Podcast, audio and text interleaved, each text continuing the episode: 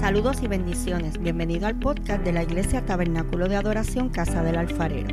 Soy la pastora Keili Otero y espero que puedas ser bendecido en este nuevo episodio con esta poderosa palabra de parte de Dios. Si es así, recuerda compartirla con un amigo. Dios te bendiga.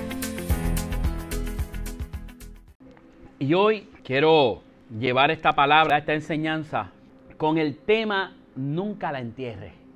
Y es una parábola bien conocida, bien conocida, que cuando uno comienza a estudiarla y va más allá, comienza a buscar información, se da cuenta que muchas veces nosotros la hemos tocado por encimita, pero no hemos profundizado en muchas enseñanzas que tiene. Y esta parábola de la que vamos a hablar la podemos encontrar en el libro de Mateo. ¿Y quién era Mateo? Mateo sí fue del grupo de los doce apóstoles de Jesús. Mire esto, en Mateo leemos más sobre el mismo pensamiento de Jesús que una simple narración de cosas que ocurrieron. Mateo se centró más en lo que Jesús habló, en lo que Jesús dijo, en la idea que Jesús quiso traer. Él se centró más en eso que en la idea de cosas que Jesús pudo haber hecho o hechos que ocurrieron. Un rasgo característico en Mateo es su continua referencia al Antiguo Testamento, demostrando que la ley tiene su cumplimiento en Jesucristo. Mateo nos presenta a Jesús como el intérprete infalible de las escrituras. En el transcurso de la historia, esto está poderoso, porque en el transcurso de la historia de los profetas, escuchen ustedes, los jóvenes y los siervos de Dios, Agájalo para que lo pongas hoy en Facebook.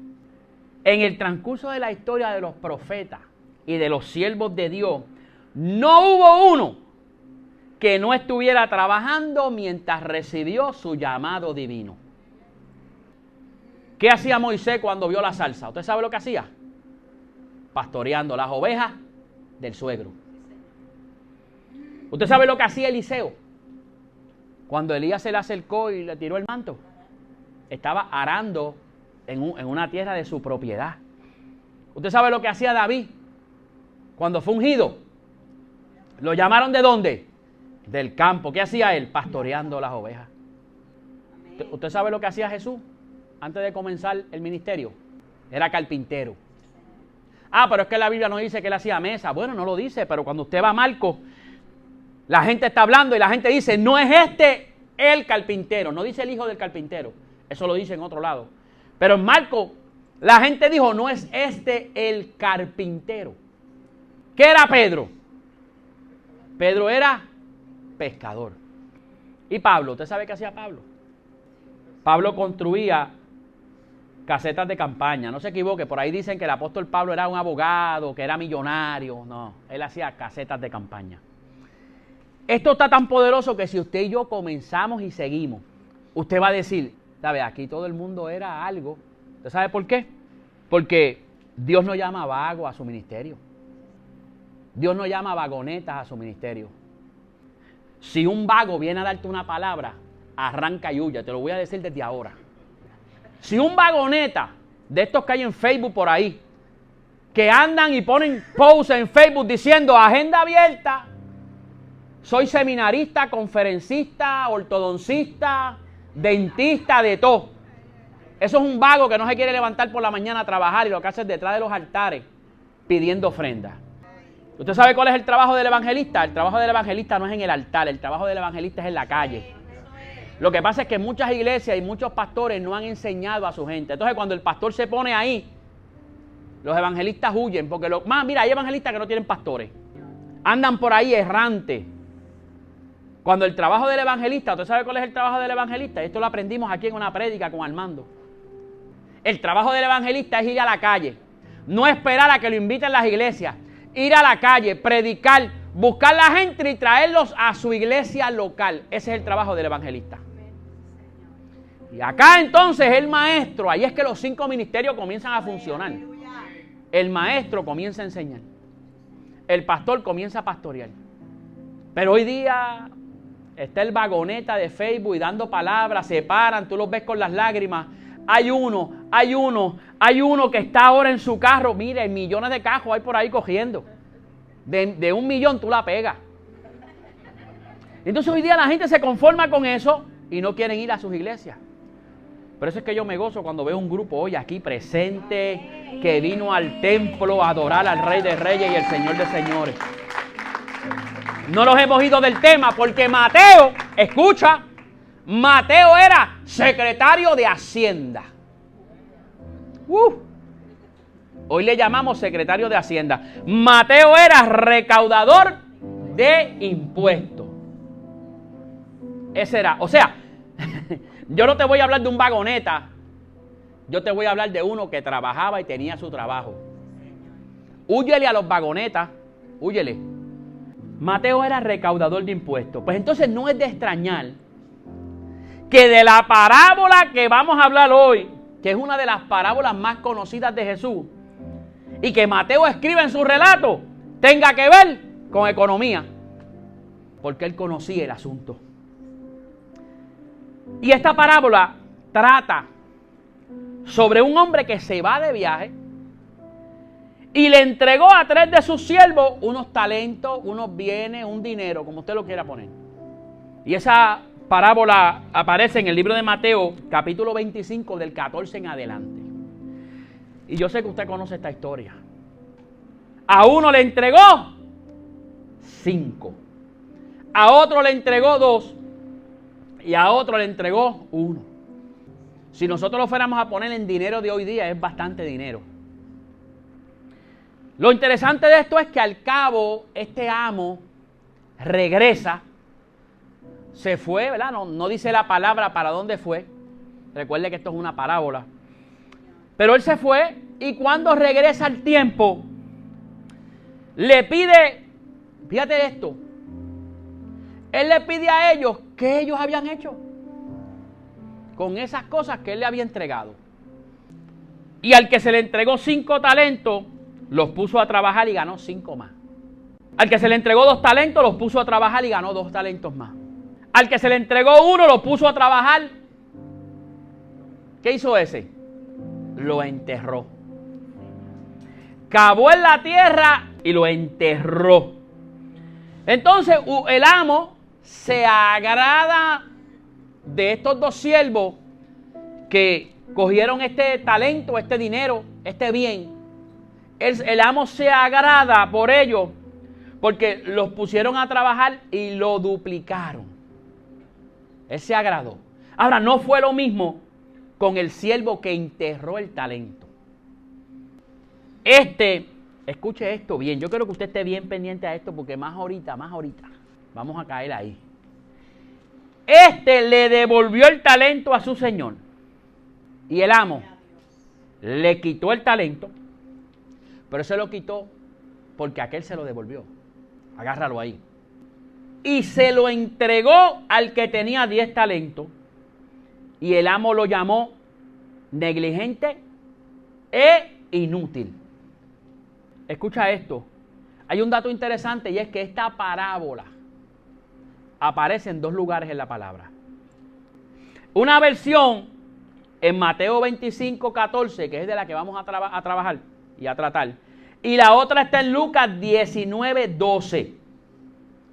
Y cuando yo ves, estudio esto, pues los teólogos dicen que pudo ser posible que esta historia Jesús la contara en dos escenarios diferentes, en dos contextos diferentes o a dos públicos diferentes. Pudo haber sido. Mateo escribió esta y Lucas escribió la otra. Sin embargo, a pesar de las diferencias que hay en las versiones, cuando usted las lee, usted va a ver que es un poco diferente. Pero el relato entre Mateo y Lucas, la intención de Jesús era la misma. Aunque cambió, acá es un amo, allá es un rey. ¿Verdad? Son diferentes. Pero la idea que Jesús tenía en las dos era la misma. Una persona que se va, entrega unos talentos y después, cuando pregunta, hubo dos siervos que prosperaron y el otro lo enterró. ¿verdad? En, las en las dos versiones, esa es la idea central.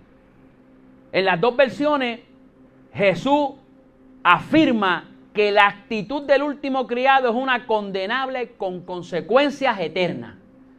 En las dos versiones, al que hizo nada con el talento fue condenado. En esta parábola, cuando usted lee, aquí lo relevante no es la cantidad. Fíjate que el amo no juzga la cantidad. El amo no dice, ah, tú hiciste dos, estate quieto. No. El amo lo que estaba viendo era el esfuerzo que ellos habían hecho.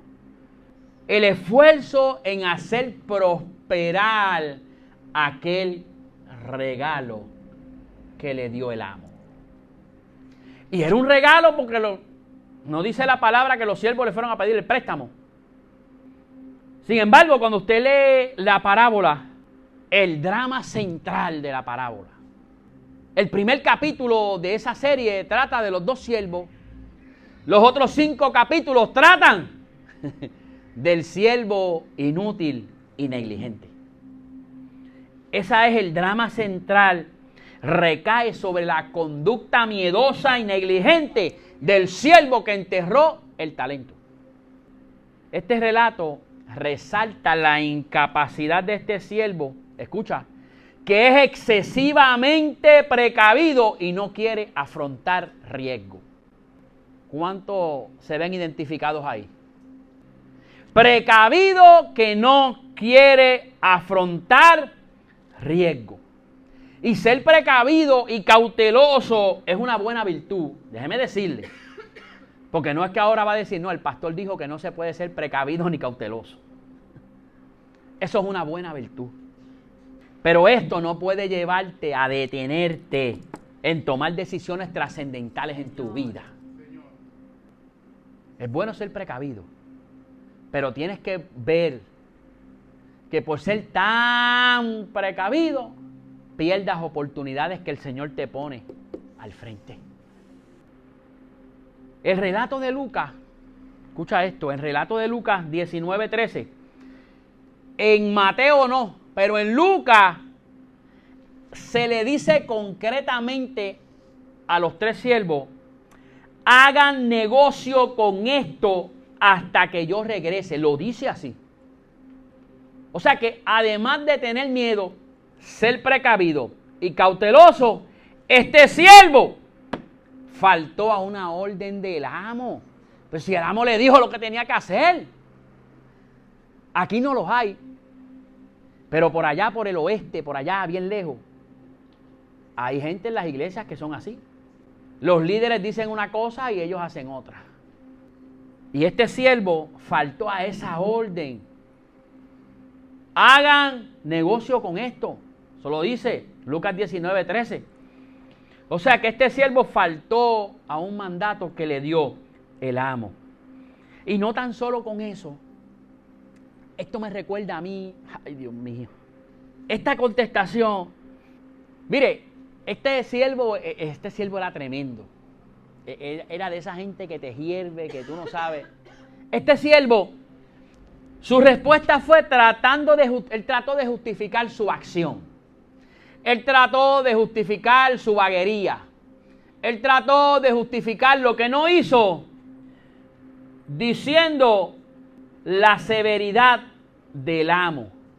Porque cuando se le pregunta qué pasó, él dijo, no, porque es que yo sé que tú eres así, que tú eres esto, que tú eres lo otro, que tú eres serio, que tú eres fuerte. Señor, conozco que eres duro, por lo cual temí y escondí mi talento. ¿A quién le echó la culpa a él, ahí? ¿Usted sabe a quién se le echó? Al amo. Dijo, no, pues como tú eres así.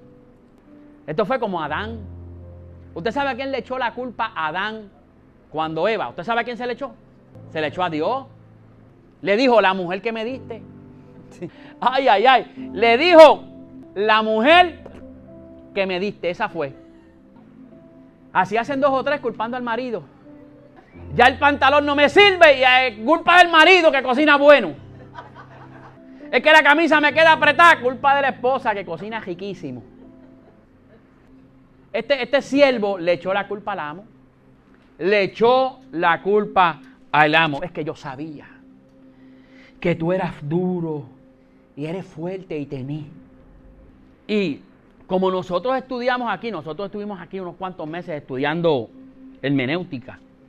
Yo quiero traer unas enseñanzas con esta parábola, pero antes de eso, usted tiene que entender una cosa, que la palabra nosotros tenemos que ver en qué tiempo se escribe, a quién se escribe y a quién representa esta persona a la que se le condena en esta parábola.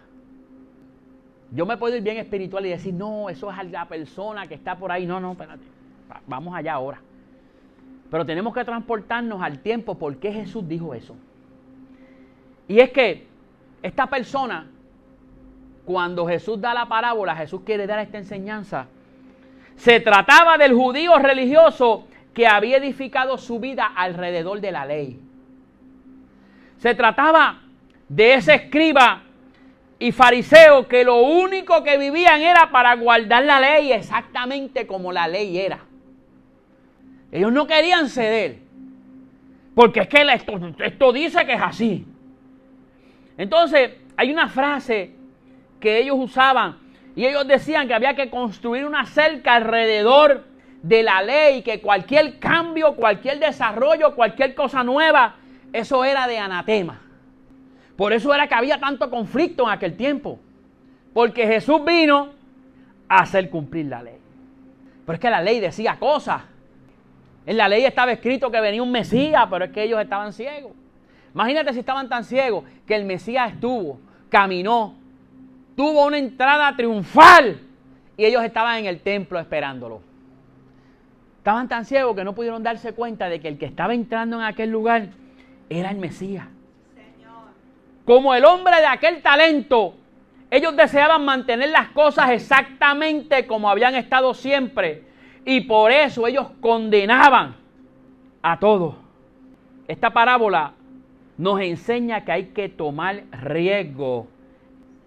A Dios no le sirve una mente cerrada. Usted sabe que Jesús tenía que acusar a esta gente. Cuando usted ve, Jesús da esta enseñanza en el capítulo 25 y cuando usted comienza a leer en el capítulo 26 más abajo, Jesús es apresado. Era inminente esta enseñanza para aquella gente. Pero hay mucho más en esta parábola. En esta parábola vimos que Jesús quería hablarle a la gente en aquel lugar. Pero como aprendimos también cuando estudiamos la, cuando dimos los estudios, hay una parte que nosotros podemos sacar para aplicarla hoy. Esta parábola nos dice que Dios da a personas diferentes dones. No es el talento de la persona, no es la cantidad. Lo importante es cómo lo usa. Dios nunca exige habilidades que usted no tenga pero exige que cada persona use a tope las habilidades que posea. De esta parábola aprendemos que sea cual fuera el talento que tengamos, pequeño o grande, debemos ponerlo al servicio de Dios. Y a veces nosotros decimos pequeño, grande, y quizá no se debería de decir así, porque nosotros como seres humanos rápido ponemos lo grande más importante que lo pequeño. Pero cuando nosotros hicimos ese grupo ahí, hoy nosotros llegamos. Ya había una cinta ahí. Y cuando llegamos aquí ya, ya habían sacado una mesa. Entonces ya el café lo hizo una persona. Entonces quizás uno piensa, oh, a mí me toca predicar, lo más importante. No, no, a ti no, no es lo más importante. Si esa gente no hubiese hecho ese trabajo, y no hubiese llegado la camioneta con el equipo, ¿qué íbamos a hacer? Nada. O sea que cada cual hace su trabajo, cada cual hace lo que tiene que hacer y cada cual pone su talento al servicio de Dios. Otra cosa que nos dice la parábola, que la reco... Ay, ay, ay. agárrate ahora, agárrate.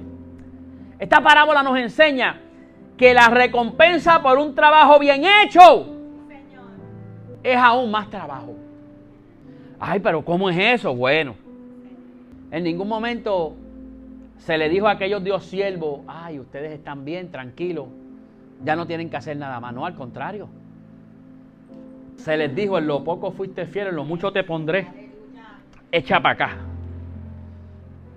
El talento que aquel no hizo nada con él, se le dio el de 10. ¿Para qué se le dio el que tenía 10? ¿Para que lo gastara el Longhorn? No. ¿Se le dio para qué? ¿Para que lo multiplicara? Pues si se vio que él lo multiplicaba. O sea, no creas, no creas que servimos ahí hoy y ya hicimos el trabajo. Pastora, ya hice el trabajo de este año. No. Yo pienso que se le dieron mayores tareas y más responsabilidades en el trabajo bajo la tutela de aquel amo.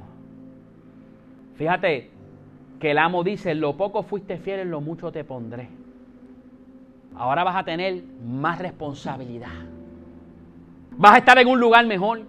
Eso yo te lo aseguro. Pero todavía esto no ha acabado. Esta parábola nos enseña que la persona que es castigada es, el que, es la que ni siquiera intentó hacer algo. Esta persona intentó nada.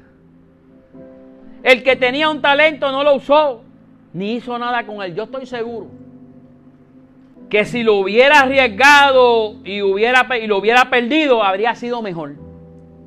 Señor, yo lo invertí, pero la inversión que hice, eso soy yo hablando acá. A lo mejor el amo decía, pero hiciste el esfuerzo, te levantaste. No te quedaste ahí en la mecedora. No te quedaste ahí en la hamaca. No te quedaste durmiendo hasta las 10 de la mañana. Eso lo hay por ahí muchos. Ahora, pastor, ahora por mí que para que aparezca un trabajo. Ah, pues mañana a las 7. Y dice, pastora, pero no puede ser a las 8. Pues vamos a las 8. Pues está bien a las 9. Si lo hubiera arriesgado, hubiese sido mejor. O sea que en esta parábola, la condenación recayó sobre la persona que no intentó arriesgar, teniendo un solo talento. Ni siquiera hizo el esfuerzo por poner ese talento al servicio. El sentido en la parábola es el siguiente. Si una persona tiene un talento y lo ejercita, escucha, si una persona tiene un talento y lo ejercita, se hace progresivamente más capaz de usarlo. Pero si tiene un talento y deja de usarlo, inevitablemente lo va a perder y se le va a dar a otro. Esta narración de Jesús Pretendía que ellos se dieran cuenta de la condición en la que se encontraba el pueblo elegido de Dios. Porque cuando Jesús hace esta parábola, esta historia, Jesús sabía que le estaba tocando a aquella gente. Ellos sabían que ellos eran el siervo negligente e inútil.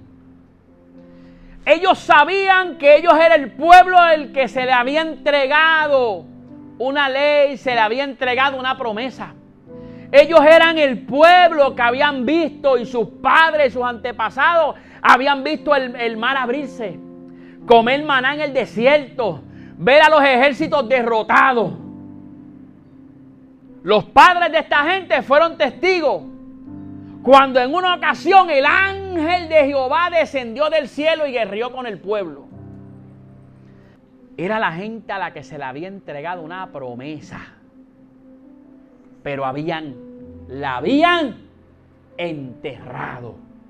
La querían para ellos nada más. Usted sabe que cuando, cuando Jesús va y le dice a esta gente, ir por todo el mundo y predicar el Evangelio. El que creyere y fuera bautizado será salvo y el que no creyere será condenado y recibiréis poder cuando venga sobre vosotros el Espíritu Santo y me seréis testigo en Judea, en Jerusalén, en Samaria, hasta los confines de la tierra. ¿Usted sabe lo que pasó ahí? Los discípulos se quedaron predicando. Tenían poder, tenían Espíritu Santo, tenían fuego. Pero pasaba algo. ¿Usted sabe cuánto tiempo estuvieron los discípulos antes de salir fuera de Jerusalén? Aproximadamente 10 años. ¿Por qué? Porque ellos pensaban que eso era de ellos, que esta salvación es nuestra. Esta gente gentil no, no puede participar de esto. Entonces, ahí es que se levanta un Pablo para que le predicara a aquella gente. Ahí es que entonces viene un Felipe, brincó por allá y mire, eso es una historia tremenda. Se le apareció allá el eunuco por allá abajo. Entonces cuando ellos van bien frontú, mire, eso nosotros lo estudiamos aquí cuando estudiamos los hechos. A mí me gusta verlo así, cuando ellos van bien frontú a predicar allá a Samaria. Llegamos a Samaria, aquí donde está gente, cuando llegaron allí, esta gente está en avivamiento, ¿qué pasó aquí? Esta gente sabe qué pasó aquí. Ah, no, lo que pasa es que aquí vino uno, se le apareció a una muchacha ahí en un, en un pozo, y esa mujer samaritana siguió predicando. Y ya esta gente sabía. No se puede, esta palabra, no se puede quedar ahí. Esta palabra hay que repartirla, esta palabra no se puede encerrar. Esta palabra no se puede quedar en las cuatro paredes. Esta palabra tiene que salir, salir. Ellos poseían una palabra de salvación, pero la habían guardado por sobreponer sus tradiciones, sus pensamientos, sus propias interpretaciones, sus propios ideales. Esto era la gente aquella a la que Jesús le estaba hablando, a los escribas, a los fariseos. No entendían que el único medio de conservar esta palabra no era guardándola, sino que era traspasarla a otros para que se mantuviera viva. Por eso hoy hay unos niños allá arriba. Porque esa palabra tú se la vas a transferir a esos nenes. Y va a llegar el momento en que cuando esa palabra quede impregnada en ellos, no importa que lo que venga. Por eso, mire, tráigalo, tráigalo, tráigalo. El Evangelio solo aumenta cuando se gasta todo. Eso me gustó. Cuando usted cree que ya no hay más nada, el Evangelio todavía está ahí y aumenta. Por eso no podemos dejar de llevar este Evangelio del reino. Ese fue el riesgo que esta gente del libro de los Hechos, esos primeros cristianos, ese fue el riesgo que ellos tomaron y comenzaron a expandirse y a multiplicarse sobre la tierra. Y hablamos de este talento, de lo que Jesús le quiso decir a esta gente. Y hablamos de este talento que es el Evangelio que todos debemos predicar. Pero ahora yo quiero hablarte de ese talento que se le fue dado a cada uno de ustedes. Aunque esté bien escondido ahí adentro, cada uno de nosotros tiene un talento. Cada uno de nosotros tiene algo. Cada uno de nosotros inicia su viaje en esta vida, escucha esto, a partir de recursos naturales innatos y otros que vamos adquiriendo a lo largo de nuestra vida y que se forman y que forman parte de nosotros. Hay cosas con las que usted nació, pero hay cosas que usted va adquiriendo a medida usted crece, a medida usted se va formando.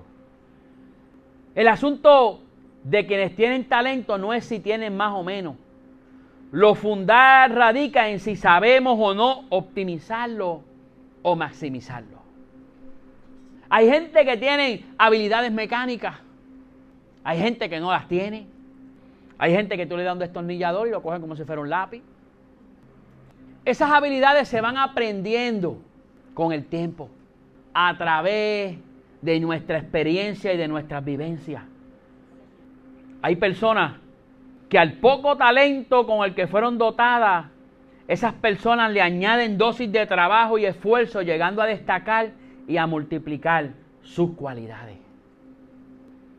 Por otro lado, hay quienes tienen muchas habilidades innatas, nacieron con ellas. Hay quien sabe hacer de todo. Sin embargo, han permitido que la indiferencia, el desinterés, la pereza, la comodidad, la rutina, el cansancio, le hayan robado el tiempo y estén en un estancamiento. Hay gente que sabe de todo. Hay gente que tú le preguntas, eso yo lo sé hacer. Mira, ah, eso yo lo hacía. Ah, ¿y qué está pasando? El desánimo, el desinterés le ha robado el tiempo. Yo tengo un lema en el trabajo. El tiempo es dinero. Así es que trabajan las compañías. Cuando yo voy a hacer una pieza, lo primero que yo pienso es cuánto tiempo yo me voy a tardar en hacer eso. Entonces yo voy y busco el precio de material, el precio de shipping, Busco las segundas operaciones que hay que hacerle, que quizás yo no las puedo hacer, que si hay que pintarlas. Entonces después me voy, el sueldo del empleado, el que tenga negocio apunte. cojo el sueldo del empleado, lo multiplico por lo que se gana en el año, lo divido entre los minutos. Entonces ya yo sé cuánto se gana el empleado por minuto. Entonces ahora, ¿cuánto yo me tardo hacer la pieza? Y entonces cuando vengo a ver, pues mira, esta pieza, eh, yo me, la máquina se tarda en hacerla cinco minutos, pero entonces a eso yo le tengo que añadir un overhead. A eso yo le tengo que añadir que la compañía paga 3 mil de renta. Yo le tengo que decir que hay una gente en la oficina que tanto el día tomando café que hay que pagarle el sueldo. A toda esa gente yo tengo que sumarla ahí, en ese overhead, y darle un por ciento. Yo te estoy diciendo esto para que tú veas lo complicado que es. Y encima de eso, pues yo tengo que tener una ganancia neta. Entonces, cuando venimos a ver ese tornillo, que tú lo compras allí, en la casa del tornillo, yo te digo, no, ese tornillo vale 18 pesos. Y la gente hace, 18, sí. Pues vete y comprado la casa del tornillo. Ah, no, pero es que allá no aparece. Ahí es que está el asunto. Y ese tornillo no lo va a conseguir, ese tornillo es, único, pues yo te lo voy a fabricar. Entonces ahora viene el costo de la máquina. La máquina vale 160 mil dólares. Pues yo tengo que coger el costo de la máquina y ponerlo ahí. Y cuando venimos a ver, todo, todo, todo, todo, yo lo tengo que dividir en minutos, porque el tiempo es dinero. Y el tiempo que usted está perdiendo hoy en no hacer cosas que usted pudiera estar haciendo, usted está perdiendo. usted está perdiendo dinero. Ah, no, lo que pasa es que la palabra dice que el amor al dinero es malo. Pues está bien, trabaja y dame el dinero a mí, no te apures. Hay cosas que tú... Eh, porque acuérdate que hablamos de lo espiritual, pero yo te estoy hablando a ti. Te estoy dando ahí una bofetada santa. Hay cosas que tú puedes hacer, pero no te atreves a hacerlas. Recuerda que el tiempo no se recupera. El tiempo se fue y se murió. Hay gente que vive entonces en el futuro. No, yo lo voy a hacer. No, yo lo voy a hacer. No, yo lo voy a hacer. Pero vamos a convertir ese yo voy a hacer en estoy haciendo. En estoy haciendo. Esta parábola nos informa claramente que llegará el día de rendir cuenta. El día de petición de responsabilidades. El día en el que cada cual justificará sus propios rendimientos. Quien haya sabido utilizar lo que se le otorgó pasará la prueba, pero el que haya vivido por debajo de sus posibilidades, el que no tuvo pretensiones de mejorar, el que se quedó estancado, el que no tuvo inquietudes de superación, tendrá que responder.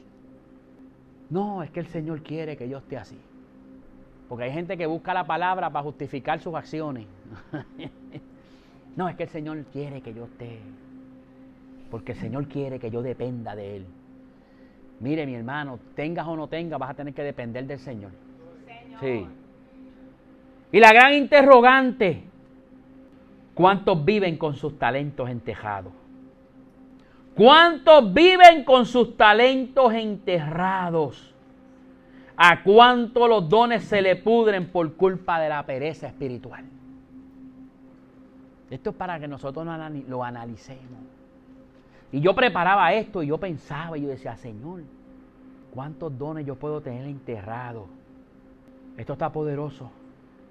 Nosotros como siervos de Jesucristo, escucha esto, tenemos que disponer hoy de nuestra herencia. Hay una herencia. Somos hijos del rey de reyes. Yo no te voy a decir que tú eres príncipe y que no, no, no, no es eso. Es que tenemos un padre que vela por nosotros y que, lo, y que si lo que tú tienes lo pones en sus manos, cosas grandes Él va a hacer contigo. Lo importante no es si son cinco, si son dos o es uno. Aquí lo importante es la inquietud constante por querer desarrollar, aumentar y disponer esos talentos al servicio de Dios. Podemos decir que lo que motivó a estos siervos a multiplicar sus talentos fue la honra y el amor que sentían por su amo. Fíjate de esto. Cuando el amo llegó, él solamente preguntó por qué ellos habían hecho con sus talentos. Fíjate que él no pidió nada de vuelta. Fíjate que él no dijo, voy a recoger los talentos. No, él preguntó, ¿qué tú hiciste con lo que yo te regalé? Pues yo lo multipliqué. Él no fue a pedir los talentos de vuelta porque habían sido un qué? Un regalo. Y aquí es que entra lo bueno. lo interesante de esto es que el siervo inútil le trajo de vuelta el talento sin el amo pedirlo. Él le dijo, es que yo sé que tú eres, tú eres duro, aquí tengo el talento. Y ahí fue que el amo lo agajó y se lo entregó al otro. Este siervo había creado en su mente a un amo justiciero y fiscalizador que venía a pedir cuentas y a repartir sentencias. Eso fue lo que este amo demostró en aquel momento. Esta frecuente y equívoca imagen de Dios es la que ha provocado creyentes reprimidos, atormentados e incapaces de arriesgarse. Hoy día vemos mucha gente que no se atreve porque es que no, es que Dios, es que le han pintado a un Dios que está ahí con la vara esperando a que tú tropieces. Era como yo le contaba la última vez que prediqué. Yo me acuerdo que antes te decían, no puedes ir al altar en pecado. Si tú estás en pecado, no puedes ir al altar. ¿Dónde es el mejor sitio para llevar tus pecados? Al altar. Dios es un Dios de amor. Si tú vienes al altar, Él no te va a romper la boca. Él lo que va a hacer es que va a coger tu corazón y lo va a limpiar. Te va a limpiar de tus pecados. No te va a romper la boca nada. Él quiere que con esa boca tú lo alabes. Él quiere que con esa boca tú prediques. Y eso era lo que pintaban antes. No, no puedes entrar al templo.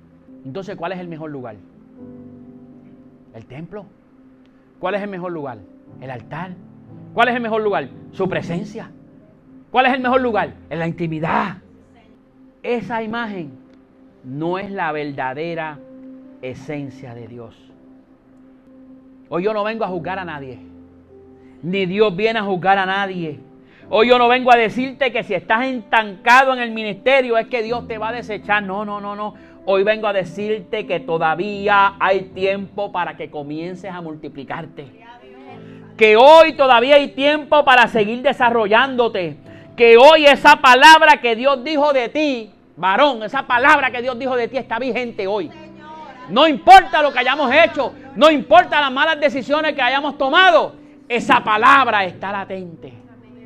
Esa palabra está esperando que tú vengas al altar y eches mano de ella. Porque Dios es amor. Los otros siervos habían entendido la revelación del amor que aquel amo sentía hacia ellos. ¿Por qué? Porque los talentos fueron iniciativa del amo. Ninguno de los siervos le pidió un préstamo. El amo se los quiso dar. Ellos sabían que con solamente hacer prosperar lo que el Señor les puso en sus manos era motivo suficiente para que aquel amo se agradara, para que aquel Señor se agradara. Y esto fue lo que el siervo inútil no comprendió. Él no entendía que esta relación era una basada en amor. Y mire lo que pasó. Que al no entender esto, no atesoró el regalo del amo. Cuando una persona que tú quieres te da un regalo, tú lo guardas. Yo no sé cuántos de ustedes, no sé si meterme aquí ahora, pero yo no sé cuántos caballeros aquí guardan el árbol de matrimonio que su esposa le regaló en la boda. Son regalos que tú atesoras. Ah, pues si se te perdió el tuyo, cómprate otro, fíjate de eso. Cómprate otro y un día la llevas a comer y hacen el intercambio de los anillos. Se acabó. Pero sea el original o no sea el original, tú lo atesoras. Porque es lo que significa ese regalo. Pues sabes qué? Que este siervo a no entender esto no atesoró el regalo del amo. Sino que él estuvo todo ese tiempo a la expectativa de tener una pronta respuesta. Eso fue lo que él hizo. En todo ese tiempo él estaba pensando en qué le voy a decir. Mientras los otros estaban produciendo, él estaba sentado en la casa meciéndose a ver qué le digo al amo cuando venga. Él no pensó en multiplicar en talento, pero sí pensó en esa excusa barata que Dios. Mire, esto está. ay, Dios mío. Agárrate aquí ahora. Esto yo lo veo, y ayer, y ayer yo hablaba con la pastora, y esto yo lo veo, porque en muchas ocasiones, cuando una relación se acaba, se devuelven las cosas que se habían regalado entre sí. Esto sucede cuando se acaba el amor. En mi tiempo, si tú le habías regalado algo, que se jorobe y se lo lleve. Pero ahora no. Ahora si yo te regalo unos tenis, tú me los devuelves. Ahora si yo te regalé la... Mira, esas gafas son con las que salen en Instagram, que me las devuelva, que son mías. Que me devuelva esto. Que me devuelva lo otro. ¿Por qué ocurre eso? Se acabó el amor. Eso fue lo que hizo el siervo inútil. El amo le preguntó, ¿qué has hecho con mi regalo? Y la respuesta fue, devolver el regalo. Esa fue la respuesta. No hay nada más deprimente que un cristiano devolviendo su talento enmascarado de fe por miedo a arriesgarse. Ay, ay, ay. Eso es una de las cosas más deprimentes que puede haber. No, porque es que el Señor es serio y yo no puedo. No. Ese talento no lo esconda. Arriesgate. Uno a veces escucha, no, Dios es el dueño del oro y de la plata, esperando a que le llegue un depósito del cielo al banco. Mire, no, arriesgate. Arriesgate. Hay gente que está esperando, Señor, yo quiero, Señor, yo necesito. Y sí, está bien, pero a veces hay que arriesgarse. Dios quiere que tú y yo, Dios quiere que esta iglesia ataca. Siembra en terreno estéril donde muchos no quieren sembrar. Escúchalo. Pero el pastor está diciendo, sí, porque el terreno fértil es fácil. Yo no quiero que tú te metas a ninguna iglesia a sacar gente. Hay, hay pastores que se dedican a eso. Estar evangelizando a la gente de otras iglesias.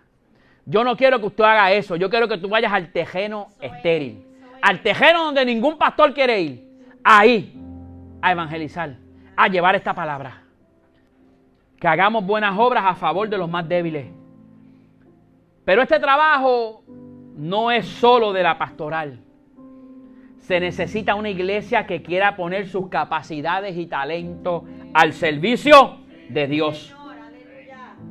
Todo es permitido excepto esconder el talento. Usted sabe que el ambiente en el que vivimos nos invita a vivir sin buscar muchas complicaciones. No te compliques. No te compliques, muchachos, si tú pones el celular y es bueno. Yo tengo las cosas en el celular y para que me las acuerde y para esto y para lo otro. Pero hay gente que no se quiere complicar. Y a veces no se quieren complicar y se quedan estancados por el miedo. A esta respuesta de miedo que confesó el siervo inútil hoy se le llama desmovilización.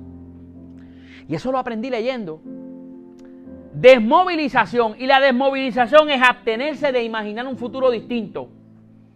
Borrar el proyecto de humanizar la sociedad. dejarse arrastrar por la corriente consumista y caer en el pesimismo de creer que la vida humana carece de sentido. Dios te ha provisto a ti. Me ha provisto a mí.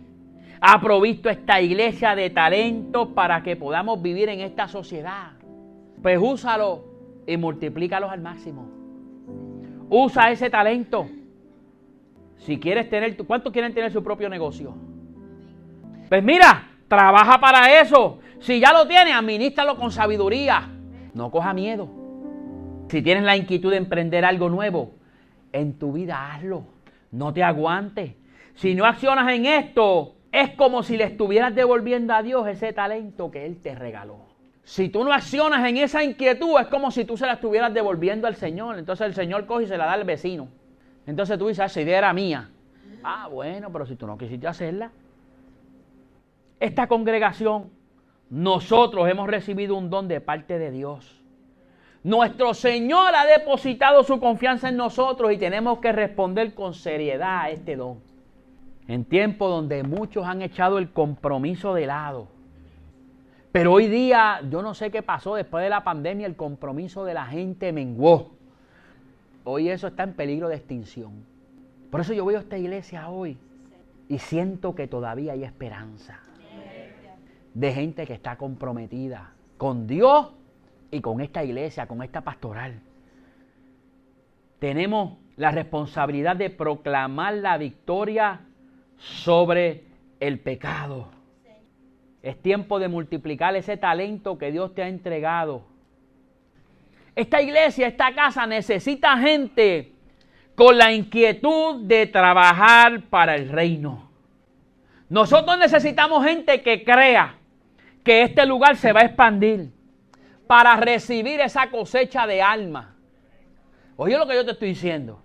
Hoy nosotros hicimos una labor ahí. A veces uno dice, wow, Señor, yo me voy a sentar ahora a esperar que todos esos panes y que todos esos cafés que nosotros repartimos traigan la cosecha. Pues yo te tengo una noticia a usted. Hoy, hoy, hoy le voy a bajar a usted. Posiblemente de 50 cajos que le dimos, ninguno venga a la iglesia. La palabra nos dice que tenemos que seguir sembrando porque va a llegar el momento en que usted le va a dar pan a 10 y van a venir 12. Usted le va a dar el pan a 5 y van a venir 8. Usted le va a hablar a uno y van a venir 5. ¿Por qué? Porque cuando tú trabajas para el Señor, la recompensa viene. Y necesitamos expandir este lugar porque no queremos que nadie llegue y diga, esto está lleno, pues yo me voy para allá o para acá. No, no, tú te vas donde el Señor te dirija, pero si es aquí queremos que tú estés cómodo. Para eso necesitamos de tu compromiso, para eso necesitamos de tu talento, de tu presencia en este lugar, de tu asistencia en este lugar, para poder convertir esa maqueta que tú ves allá abajo.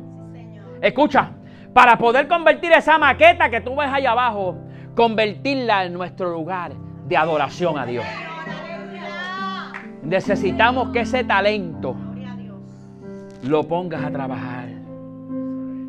Y desarrollaremos nuestras capacidades anunciando a todos que en Jesucristo hay salvación y vida eterna. Por eso, nunca entierre esta noticia. Nunca entierres el don, el don que Dios te dio. Yo no te voy a preguntar ahora cuántos tienen, porque ahorita lo pregunté. Pero ahí donde tú estás, comienza a hablar con el Señor. Y hoy, haz un pacto con Él, no conmigo. Haz un convenio con el Señor hoy de que esos talentos los vas a poner a la disposición del reino de los cielos. Bendiciones. Si este episodio ha sido de bendición para ti, compártelo para que otros puedan ser edificados. Te invito a que nos busquen en Facebook como Tabernáculo de Adoración Casa del Alfarero y te suscribas a nuestros podcasts en las diferentes plataformas. Y así no te perderás ninguno de nuestros episodios. Dios te bendiga.